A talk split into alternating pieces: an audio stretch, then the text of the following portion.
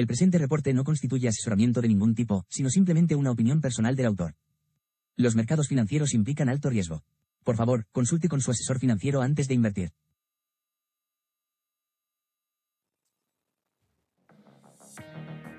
Muy buenos días, ¿cómo estáis? ¿Qué tal, Anthony? Ya te leo en el chat.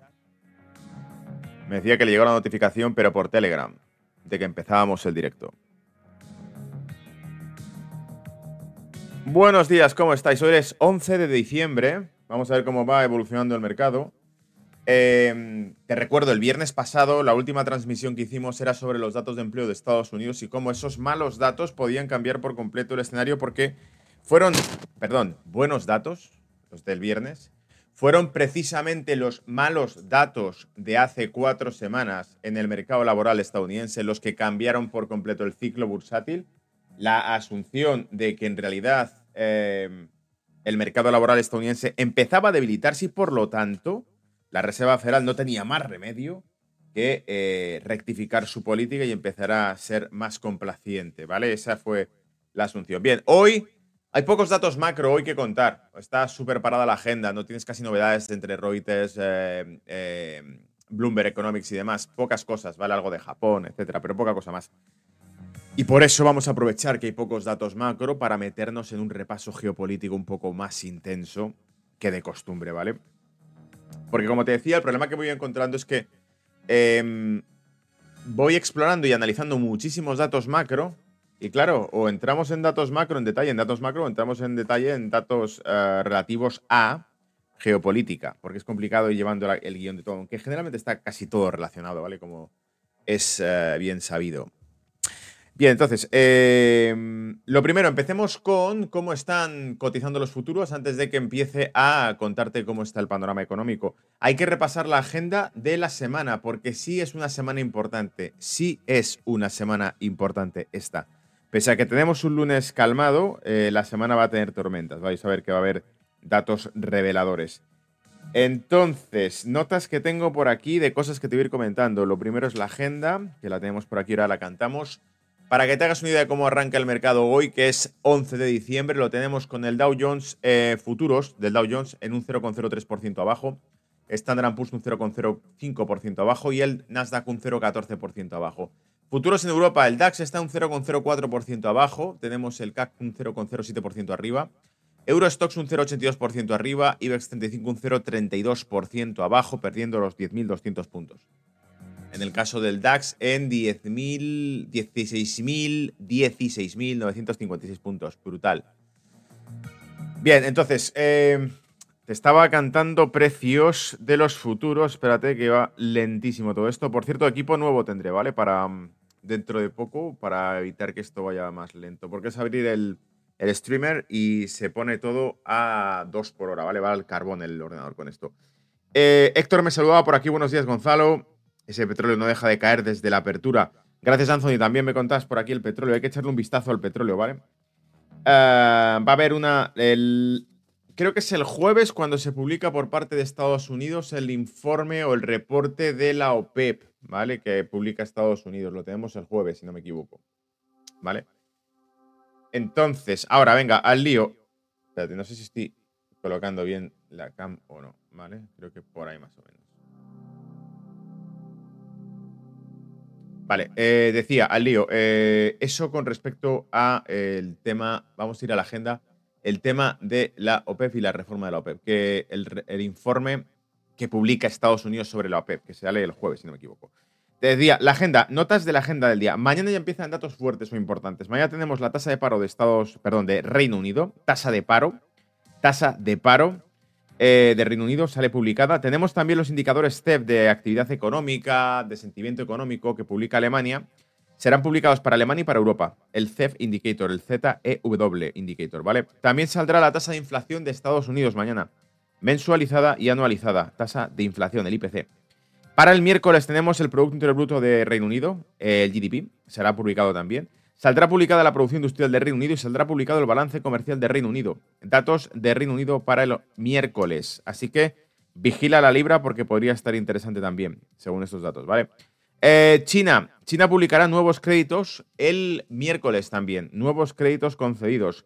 ¿Por qué es interesante? Porque China está tratando de contener su política monetaria, pero haciendo una expansión brutal en política fiscal para evitar una deflación, una desaceleración económica, porque registra ciertos síntomas de deflación. Deflación quiere decir que está, los precios están cayendo, eh, bien porque está cayendo la demanda o bien porque eh, hay un exceso de producción. En cualquiera de los dos casos significa que hay una ralentización económica. Por eso hay estímulo fiscal. Estados Unidos publica también el miércoles la tasa de productos, eh, precios a la producción industrial y, sobre todo, atento, la decisión de tipos de interés de la Fed. Eso el miércoles. Miércoles, ¿vale? Pasamos al jueves y tiene eh, el Banco Nacional de Suiza, el Swiss National Bank, Suiza, publicará su decisión de tipos de interés. Después de eso vendrá Reino Unido. Bank of England también publicará su decisión de tipos de interés. Y después de eso vendrá también la Unión Europea. El Banco Central Europeo publicará su decisión de tipos de interés con discurso incluido por la tarde de Christine Lagarde. Eh, para finalizar el jueves tendremos las ventas retail, ventas minoristas de Estados Unidos y las peticiones de subsidio de Estados Unidos. Así que, como puedes ver, miércoles y jueves van a ser dinamita. Porque si bien tenemos la edición de tipos de Estados Unidos el miércoles, el caso del jueves tenemos la de Reino Unido, la de Suiza y la de la Unión Europea, que son divisas de las top 5 a nivel mundial, es decir, el dólar, el euro, la libra y el franco suizo, ¿vale? El viernes cerramos la semana con la producción industrial de China y la tasa de paro de China y los PMIs de Europa y de Estados Unidos. ¿Vale? ¿Qué te ha parecido la agenda? Así viene la semanita. Así que miércoles y jueves van a ser los días duros, los días movidos, ¿vale? A divertirse con eso. Venga, entonces ahora sí, eh, temas que te iba a ir comentando. Tenía por aquí la noticia, por ejemplo, de precisamente el estímulo fiscal de China. A ver dónde te lo he tomado, vale. Aquí tenía las notas que he ido tomando. Eh, para empezar, los objetivos que ha tenido la reunión con motivo de eh, la revisión fiscal, de China por parte del Partido Comunista, revisión que implicaba, por ejemplo, la expansión del gasto fiscal que se ha producido durante la época COVID y todo esto. Entonces ahora dicen que los objetivos, según esa reunión del Partido Comunista Chino para revisar la política eh, económica de, de China, tiene como objetivos expandir la demanda interna, atento a esto, crear un círculo constante de consumo e inversión que se retroalimente, es decir, que el consumo llame a nueva producción y que la nueva producción implique que hace falta invertir más. Si el negocio va bien, si el consumo es sostenible y fuerte, lo que te va a llevar a ti como inversor eh, nacional dentro de China es a invertir más capital para producir más y para incrementar los beneficios porque hay un consumo que responde a tu producción. Por lo tanto, tiene que haber un círculo vicioso que signifique consumo e inversión, cosa que es el eje principal de cualquier economía del mundo capitalista, y digo capitalista, pese a que esto es una reunión del Partido Comunista Chino, porque es una sociedad de consumo al fin y al cabo. Fíjate cómo basan todo en que tiene que haber un incremento del consumo interno que reestimule la producción, la inversión que genere más producción. Si hay más producción eh, a través de la inversión, significa que eh, por, los precios, por ejemplo, no se sobrecalientan, incluso tienden a reducirse, por lo tanto se puede seguir consumiendo a la misma potencia. Pero no solo eso, los beneficios empresariales se incrementan porque se vende más, se produce más, se vende más, hay crecimiento. Y con el incremento de los beneficios empresariales, en cascada, la evolución lógica que es que hay más dinero disponible para pagarte bonus, para pagar salarios, etc. Y eso retroalimenta el que, si hay más dinero disponible en las manos de la población, vuelve a aumentar el consumo. Se retroalimenta, como decía eh, ese objetivo del Partido Comunista Chino. Em, consolidar la inversión extranjera y el comercio exterior. Es decir, tienen que seguir siendo atractivos para el extranjero. Lo sabemos porque, por ejemplo, durante la era Trump se buscaron alternativas, como podía ser Vietnam, etcétera, con la guerra comercial. Y dijeron, bueno, pues no solamente hay que producir en China, también se puede producir en otras partes. También se puede producir en Corea del Sur, también se puede producir en Vietnam, también se puede producir en Taiwán y otras regiones de Asia, ¿vale? En concreto, lo que combate o compite, mejor dicho, con China sería más bien la India em, y, este la India y, por ejemplo, Vietnam, porque tendrían menor coste eh, de producción, menor coste de mano de obra, ¿vale? Países como Corea del Sur ya es otra historia. Eh, con eso pasamos al tema de Hungría. Fíjate, aquí están debatiéndose ahora el Fondo Económico para la Paz, ¿vale? Eh, esa broma que tiene, parece que se ríen de la gente, ¿no? Pero el fondo que tiene Europa para destinar dinero a armas se llama Fondo Económico para la Paz. ¿Vale? Lo hemos dicho en alguna ocasión, ríete si quieres. Espera, carcajadas, ¿dónde estáis? ¿Dónde están las carcajadas por aquí? El fondo económico que establece Europa para mandar armamento a Ucrania se llama Fondo Económico para la Paz, ¿vale? Eh, dice, el jueves y el viernes, 14 y 15 de diciembre, habrá una reunión de los eh, miembros de la Unión Europea para decir tres puntos interesantes. Atento, ¿eh? Y recuerda por un segundo, recuerda por un minuto que la semana pasada el Congreso de Estados Unidos, los republicanos, bloquearon 60 mil millones de ayuda que quería mandar Biden eh, a Ucrania eh, cuando, y te recuerdo una vez más, esto no viene en los artículos que tienes ahora en pantalla, pero vienen otros artículos que íbamos comentando durante años y, y que te hago una recopilación de todo esto. La historia está en que te recuerdo, por ejemplo, que los republicanos plantearon la creación de una comisión para investigar el presupuesto que se envió a Ucrania, es decir, para investigar dónde va el dinero, como se hizo para Afganistán. Tipo, vale, queréis mandar 60 mil millones más del dinero de Estados Unidos, del dinero de la población, fuera. Vale, bien. Podemos analizar dónde va, cómo se gasta y demás. ¿Tenemos visibilidad sobre ello? Fue rechazada por la administración. No quieren crear una comisión para investigar dónde va ese dinero. ¿Por qué? Porque evidentemente puede que nos sorprendamos dentro de unos años con que los políticos que hoy están eh, promoviendo la bandera y la causa y mandar dinero a ese país son los que luego tendrán cuentas offshore con miles de millones. Ellos, familias o familiares, ¿vale? Eh, entonces, tres puntos a discutir en la agenda europea del 14 y el 15 de diciembre. El primero de todos es conceder 50.000 millones más de presupuesto a Ucrania. El segundo es asignar 20.000 millones más al ejército ucraniano adicionalmente, es decir, serían 70.000. Y el tercero sería iniciar la adhesión de Ucrania a la Unión Europea. Problema, hay un país, un único país que se opone a esto. Y digo un único país porque parece increíble que de los 27, el único país que esté clamando que de dónde estamos mandando ese dinero y por qué, es decir, el único país, el único líder, el único presidente de un país que ha pedido explicaciones de dónde se ha ido el dinero, es el presidente de Hungría. El resto no abren la boca porque no les autorizan a hablar o no se atreven a hablar, evidentemente, porque tienes presidentes de paja. Es decir, en el caso, por ejemplo, de, eh, ¿qué tiene yo? De España, tienes un personaje que parece, pues, eh, igual, un, un, Ken, ¿no? De Barbie, que han puesto ahí y que eh, van poniendo parches para que pueda seguir sentado ahí. Es el tipo que se invitará a reuniones internacionales, es el tipo que establece las agendas de, todo tipo de colores, que nadie ha pedido, pero que imponen a la población. Es decir, no, son causas que se, no se entiende muy bien a qué responden, ¿no? Por ejemplo, te, he puesto en, alguna ocasión el ejemplo. La población no organiza una manifestación en España pidiendo una reforma para que se cree una ley de transexualidad que pueda hormonar a niños. Eso no lo pedía la población como un clamor popular. Por favor, que se pueda hormonar a los niños. No se pedía. Sin embargo, se aprueba. Eh, lo que sí era preocupante, pero no lo analizan ni hacen ninguna ley al respecto, es que España sea casi el número uno en tasa de paro de toda Europa durante los últimos prácticamente 10 años.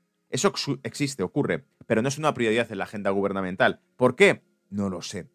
Eh, o, por ejemplo, las políticas de destrucción de recursos energéticos propios de España, voladura de centrales hidroeléctricas, cierre de centrales nucleares, eh, es decir, romper, destruir la autonomía que tenga energética el país, parece ser una agenda, una prioridad. ¿Por qué? Por un cambio climático que va a destruir el planeta.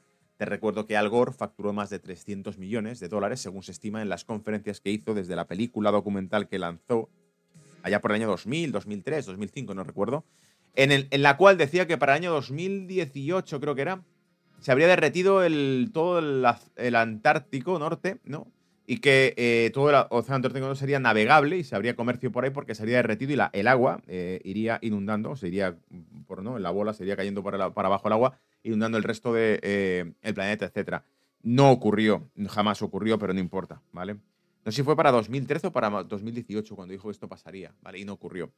Eh, como también lo dijo Greta Thunberg, la niña diabólica, que no va al colegio, pero que da charlas sobre ecosostenibilidad en la ONU, eh, y que decide, bueno, las políticas de los países occidentales se establecen con base a lo que dice una niña que no, va al colegio, eh, pero que eh, decía, por ejemplo, que para 2000, creo que era en 2018, dijo que para 2022, 2023 se habría borrado la humanidad de la Tierra si no se hacía un cambio radical en ese momento. Pero bueno, lamentablemente no acertó, ¿vale? Sigue la humanidad ahí. Entonces, bueno, en fin, venga, que nos enrollamos. Tres puntos.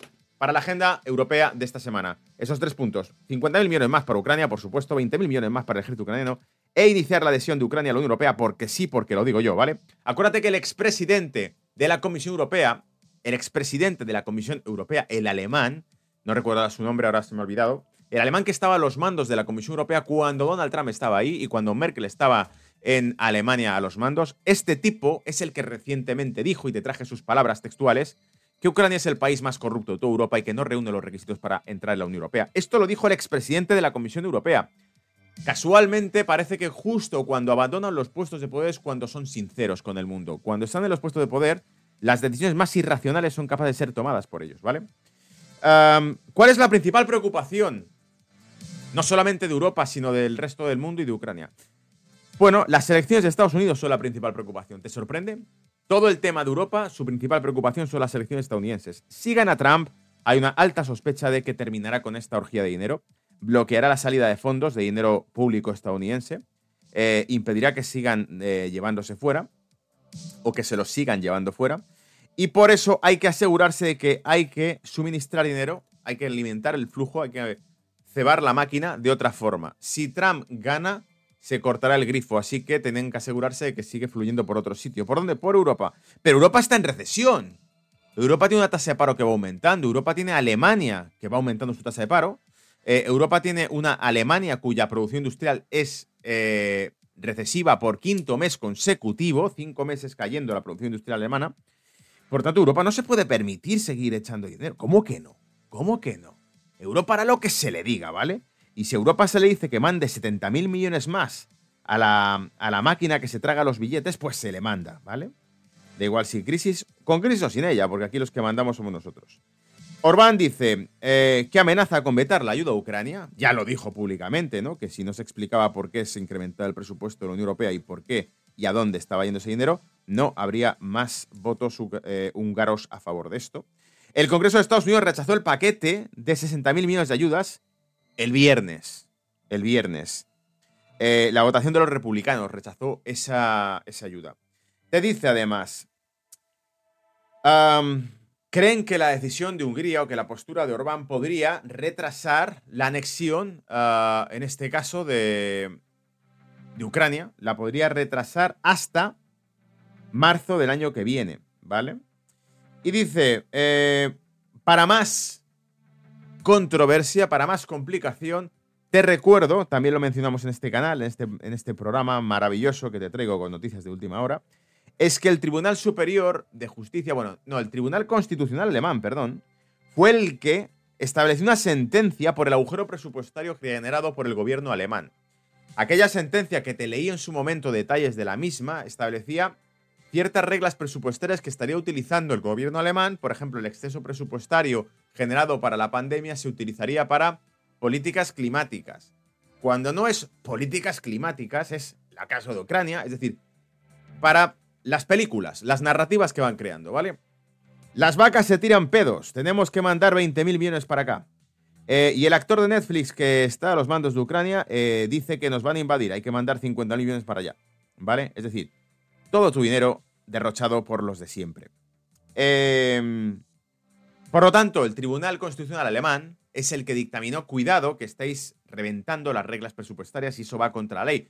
Claro, se creó un Estado en Alemania pensando que se podría contener o controlar el Estado, es decir, se crearon una serie de reglas estatales que tenían un poder jurídico, ejecutivo, un poder judicial, en el cual deberían establecerse esas reglas como filtros para que no venga un loco y destruya el Estado y el país. Sin embargo, esas reglas se van rompiendo una tras otra porque desde la época COVID hemos visto que la Constitución vale de poco, ¿vale? Hemos visto que casi todos los países occidentales, principalmente cuando se les pidió, son capaces de aplicar las mismas reglas que aplica, por ejemplo, la China comunista. No importa. No, pero tienen constituciones que impiden porque protegen los derechos. No, no, no te equivoques. Se pueden romper la ley y no habrá consecuencias como no las ha habido.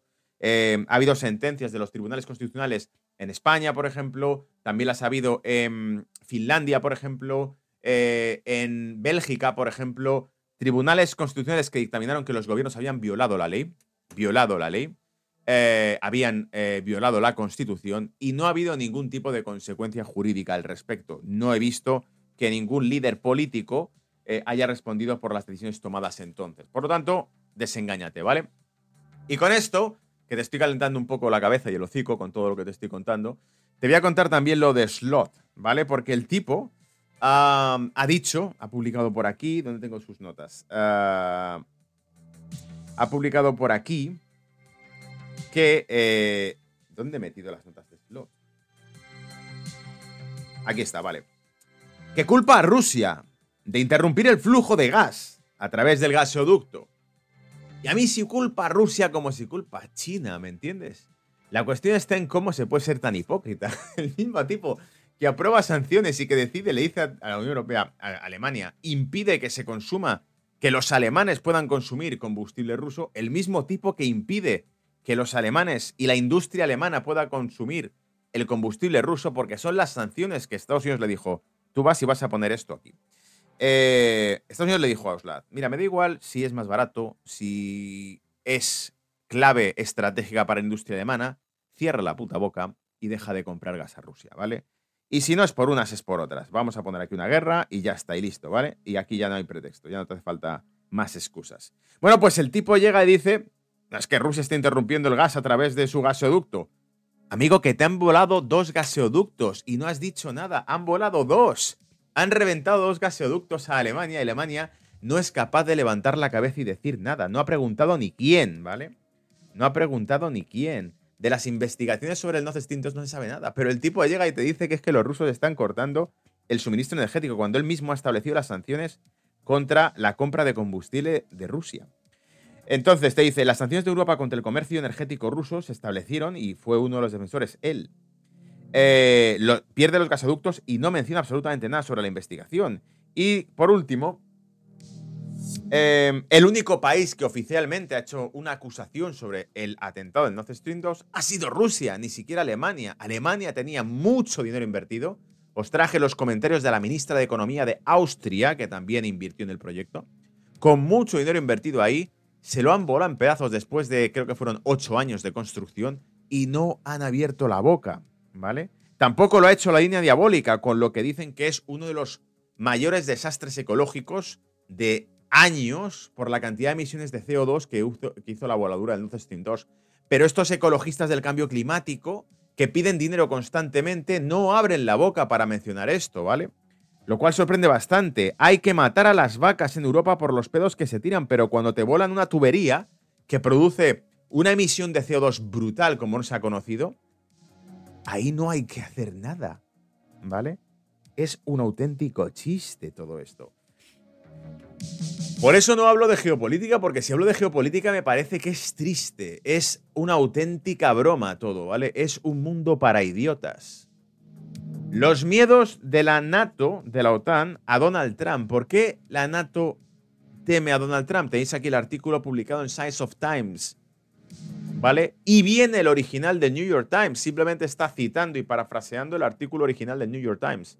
¿Qué dice el New York Times sobre esto? Pues evidentemente el New York Times lo que hace es un artículo donde pone los riesgos que tendría que Trump vuelva porque Trump quiere abandonar la OTAN, ¿vale? Dice, em, se teme que si vuelve y gana Trump, Trump pudiese retirarse, retirar a Estados Unidos de Europa, porque como ha mantenido en más de una ocasión y ha dicho, es la retirada de, Europa por parte de Estados Unidos ahorraría a Estados Unidos decenas de miles de millones de dólares al año. Es decir, su política de American First. Antes de estar eh, creando guerras fuera, primero me aseguro de que la industria estadounidense funciona, la población americana tiene empleo, eh, y eh, pueden tener una vida decente, ¿vale? Es decir, salvo el sueño americano, eliminando las guerras fuera. Acordaros cuando su secretario de Defensa dijo todas las guerras tienen que terminar ya. Y cuando él en la ONU dijo que no serían la policía del mundo nunca más. También dice que en su sitio de campaña, en su sitio web de campaña, ¿vale? Entre los puntos que tiene la página web donde habla de la campaña de Donald Trump, está su propósito de, lo que ha dicho entre comillas, reevaluar el propósito fundamental de la OTAN. Claro, dice, esto genera una gran ansiedad entre los warmongers, los que Donald Trump definió como warmongers, aquellos que quieren constantemente crear partidas presupuestarias para financiar nuevas guerras. ¿Qué hacemos? ¿Os acordáis? Bolton, por ejemplo, es el warmonger número uno. Fue empleado de Donald Trump y fue despedido, ¿vale? De 2018 a 2019, si no recuerdo mal. Bolton, secretario de Defensa de Estados Unidos durante la época Trump, despedido por Trump, fue el que dijo, bueno, Trump, ¿qué hacemos con el problema de Corea del Norte? Bolton, bombardearla e invadirla. Vale. ¿Qué hacemos con el problema de Irán? Y su apoyo y financiación a grupo. Bombardearlo e invadirlo. Vale. Eh, Bolton, tenemos una guerra abierta en Afganistán, otra en Irak. Nos está costando miles de millones de dólares. Un déficit brutal, galopante, aparte de vidas humanas. Porque te recuerdo que la de Irak, por ejemplo, fue un millón y medio de civiles muertos, estima. ¿Vale? Eh, sin mencionar los miles de soldados estadounidenses que murieron también allí, de familias estadounidenses que, sin comerlo ni beberlo, les enviaban al, al follón aquel, ¿no? Entonces, dices, bueno, lo que sí sé es que las guerras cuestan, además de sangre humana, muchísimo dinero, muchísimo dinero, y que son un desastre económico, ¿vale? Para nuestros presupuestos.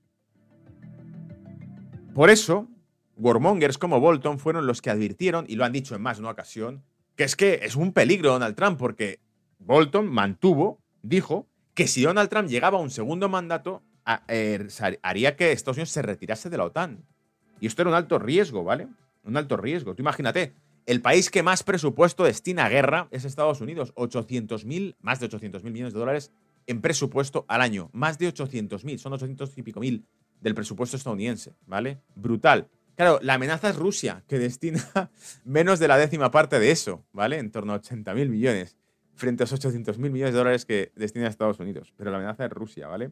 O, lo es China. China es, en este caso, China es creo que el 25%, una cuarta parte del presupuesto. Los comunistas chinos son más eh, peligrosos que eh, los warmongers que están constantemente liándola. Pasa el tema de Israel con Hamas. ¿Qué hace? Mandar armas. No mandan ni personal diplomático, ni eh, inteligencia, mandan armas directamente. Vamos a vender más armas por allá, ¿vale? Entonces, más cosas. Los republicanos em, pidieron la semana pasada, una vez más, porque no es la primera vez que lo piden, el Partido Republicano pidió, por favor, ¿podemos destinar más presupuestos al control migratorio y a las fronteras? Que tenemos el país desestabilizado por completo. Tenemos Nueva York, dicho por el alcalde de Nueva York, es insostenible el nivel migratorio que está recibiendo esta ciudad. Es insostenible. Creo que hablan de 10.000 nuevos, ah, nuevas eh, visitantes, nuevas personas, nuevos migrantes al mes. 10.000, creo que dijo, ¿vale? Y dice, es insostenible. Claro, es que es racista. Ah, no, espera, que el tipo es afroamericano. Ah, entonces no es racista. No, sí lo es porque... Ah, espera, no lo es. No, pero ¿es trans o no es trans? Porque si es LGTB friendly, entonces... En fin, fondos, más fondos para inmigración, eh, menos fondos para Ucrania. Es decir, coge parte del presupuesto que estás metiendo y destínalo a el control migratorio. Es lo que pedían los republicanos, ¿vale? De, hecho, Trump condicionó las ayudas. Fíjate, el tema del impeachment, ¿os acordáis cuando se le hizo el impeachment a Trump? Creo que fue en 2017. En aquel momento ya estaba el, pedo de Ucrania, no estaba la invasión rusa sobre Ucrania, pero Estados Unidos ya estaba mandando constantemente pasta a Ucrania. Te recuerdo que, por ejemplo, en 2014 se aprobó 5.000 millones de presupuesto al nuevo gobierno ucraniano, que venía fruto de las revueltas. Por cierto, la investigación que se hizo sobre la revolución de Maidán y 500 personas muertas en las manifestaciones por tiros determinaron que no era la policía la que estaba disparando, y por lo tanto es quiénes eran los francotiradores que disparaban y mataban a la población civil durante las protestas del Maidán. Esos mártires ¿no? de la causa, ¿quiénes, eran los que los mataron? Si no era la policía, ¿quiénes eran? ¿Quiénes eran los que creían crear esa inestabilidad en, Hungría? ¿Quiénes eran?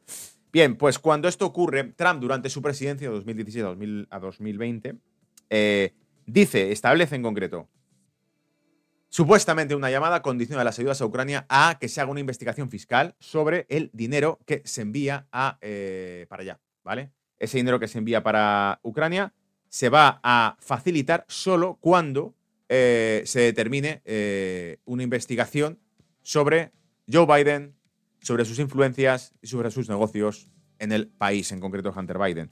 Todo esto en su momento eh, inicia un impeachment contra Trump por influencia política, por tráfico de influencia política contra Ucrania. Pero no lo inicia contra Biden cuando salen los vídeos en los que Biden, delante de las cámaras, en prensa, en una entrevista que está sentado con una evidencia, presume de que llamó al fiscal general y dijo que, eh, o quita, o, no, perdón, llamó al gobierno ucraniano y dijo que o distribuyan al fiscal general o no llegaría el dinero. Y dijo, te lo estoy diciendo, ese dinero no va a llegar si no se destruye este tipo. Y presumía que 24 horas después el fiscal general de Ucrania había sido despedido, ¿vale? Esto lo dijo Biden delante de las cámaras, nunca hubo ninguna consecuencia política. Pero a Donald Trump se le dijo que por decirle, eh, por sugerir, que esto también es cuestionable porque la llamada se se pasó la transcripción completa y nunca eh, se sacó nada que fuese realmente como una coacción. Pero Trump le dijo, no habrá más ayudas a menos que haya una investigación seria sobre la familia Biden en tu, eh, país. En aquel momento eran conspiraciones, teorías o locuras de Trump para acabar con su opositor, que era Biden. En aquel momento, ¿vale? Eh, la cuestión está en que años después sabemos que eso existía. Burisma era una compañía energética ucraniana donde tenía puesto en el board, como miembro del board, al hijo de Joe Biden como miembro del board de la compañía energética ucraniana, una compañía que pertenecía a un holding bancario que además suministraba armas a grupos rebeldes en Ucrania, ¿vale? Entonces, eso no era, no era falsedad, eso era cierto. Y no solamente era cierto, sino que después supimos a través del portátil, el caso del portátil, que tampoco han sacado los medios de comunicación en ningún sitio, no lo han publicado en la tele como publicaban el Russian Gate, al final era todo mentira. Eh, el propio FBI dijo que no tenía ninguna evidencia después de dos años de investigación, pero la tele constantemente hablaba de esto todo el día. Cuando sí tienes evidencia, que es un portátil lleno de imágenes del hijo de Biden eh, fumando crack, eh, bailando con una pistola, y correos electrónicos donde supuestamente comisiona, como ya ha salido en el Congreso, le han pedido explicaciones sobre un 10% de comisión que recibía Joe Biden de cada negocio que cerraba su hijo, que tú ves los vídeos y claro, dices, este tipo es un junkie que baila con una pistola. Pero al parecer una estratega de los mercados y de los negocios y por eso estaba en los consejos de administración de algunas compañías, ¿vale? Por eso, porque era el hijo de quién era. ¿Y en qué se gastaba el dinero? No lo preguntes, ¿vale? Dicen que casi... Eh, ¿Cuánto era? Creo que casi un millón de dólares se gastó en prostitutas, ¿vale? Eh, según el New York Post. Léetelo por ahí. Em, bien, entonces, eh, cuando, según Trump dijo, Trump acusó, aquí viene el tema de la OTAN, en este artículo decían que Trump acusó a la Unión Europea de no pagar sus cuotas y que por lo tanto, si Rusia les atacaba, eso es una sugerencia que se hizo porque dicen que nunca hubo... Se supone que eran en conversaciones privadas con líderes de la Unión Europea, Trump dijo, si, si por alguna razón Rusia ataca a Europa, no la voy a defender si, si debéis dinero a Europa. Si nos debéis dinero, si debéis las cuotas de la OTAN, yo no defiendo a Europa. Y, eh, por ejemplo, cuando hablaron de la posible invasión de Montenegro o de los Balcanes, etcétera, dijo, si esos países no están a la orden con ningún tipo de cuota con la OTAN, no se les defiende y punto. ¿Vale? Entonces, ¿qué ocurre? Que eso hizo que aumentase el presupuesto de Europa a, la OTAN. No. ¿Por qué? Porque ningún líder de Europa creía realmente que Rusia fuese a invadir Europa. Se utiliza como argumento en los discursos políticos, la bestia es, Rusia, nos va a invadir y nos va a matar, el comunismo viene del este, etcétera, etcétera. Pero el comunismo lo tienes en casa, amigo.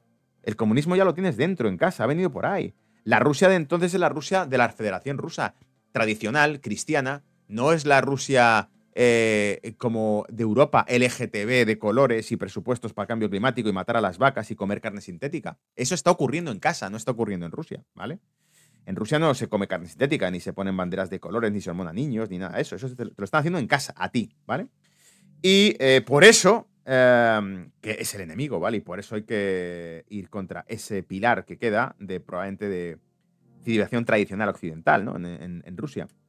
Y eh, no solo eso, sino que cuando amenaza Trump con no eh, proteger a Europa si no paga sus cuotas, no hay ninguna respuesta presupuestaria eh, por parte de la Unión Europea, no incrementa el presupuesto de la OTAN porque no considera que sea un peligro real Rusia, ni de coña. Ahora bien, solo tras la invasión de Putin a Ucrania es cuando, inmediatamente después, Alemania y el resto de países lanzan un pastizal a la OTAN. Por lo tanto, la invasión de Ucrania por parte de Putin es el mejor favor que le hizo a la OTAN. La OTAN estaba destinada a acabar. Hasta que Putin invade Ucrania y cuando Putin invade Ucrania, la OTAN se autolegitima y de repente recibe mucho más fondo y mucho más dinero. Por lo tanto, una vez más, vemos que un movimiento de este tipo en realidad favorece a aquellos que lo critican. Es decir, es, no, es que Putin es un invasor. Ya, pero gracias a Putin habéis reactivado la OTAN, ¿sí o no? Sí, bueno, eso es verdad, eso es verdad, sí.